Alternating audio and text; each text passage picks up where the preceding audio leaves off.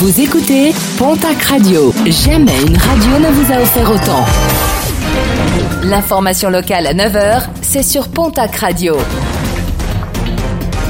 Bonjour Jean-Marc Courage Sénac. Très belle matinée. Appel à témoins lancé dans l'agglo Tarbès après l'agression mardi dernier d'un homme de 72 ans au lac de Bourg.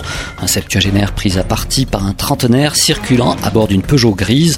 Traumatisme crânien, épaule déboîtée, fracture et un total de 19 jours d'ITT.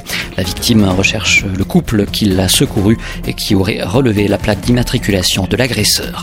Plus d'infos concernant l'arrestation dans la nuit du 8 au 9 février dernier au tunnel d'Aranouette-Bielsa dans les Hautes-Pyrénées d'un individu qui transportait 132 kilos d'herbe de cannabis. Un individu qui, avant d'être interpellé, avait forcé deux contrôles. Les gendarmes ont même dû faire usage de leur arme à feu. Il sera donc prochainement poursuivi pour infraction à la législation sur les stupéfiants, refus d'obtempérer et tentative d'homicide sur personne dépositaire de l'autorité publique. La Confédération paysanne des Pyrénées-Atlantiques attaque en justice les mesures d'abattage préventif des volailles dans le cadre de la lutte contre la propagation de la grippe aviaire. L'audience doit se tenir ce lundi devant le tribunal administratif de Pau. À ce jour, 54 foyers ont été détectés dans les Pyrénées-Atlantiques, 7 en Bigorre. Pour éviter les contaminations, toutes les volailles se trouvant dans un rayon de 5 km sont abattues de manière préventive.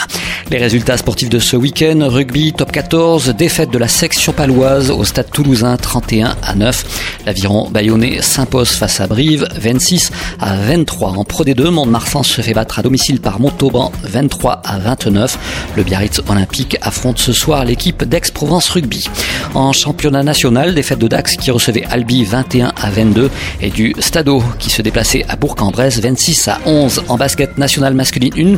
Le derby de l'Adour entre Dax Gamard et l'Union Tarblour de Pyrénées a vu la victoire des basketteurs bigourdans 68 à 84. Et puis en football, Ligue 2, le Pau FC et le Paris FC se sont séparés sur un score de parité, un but partout.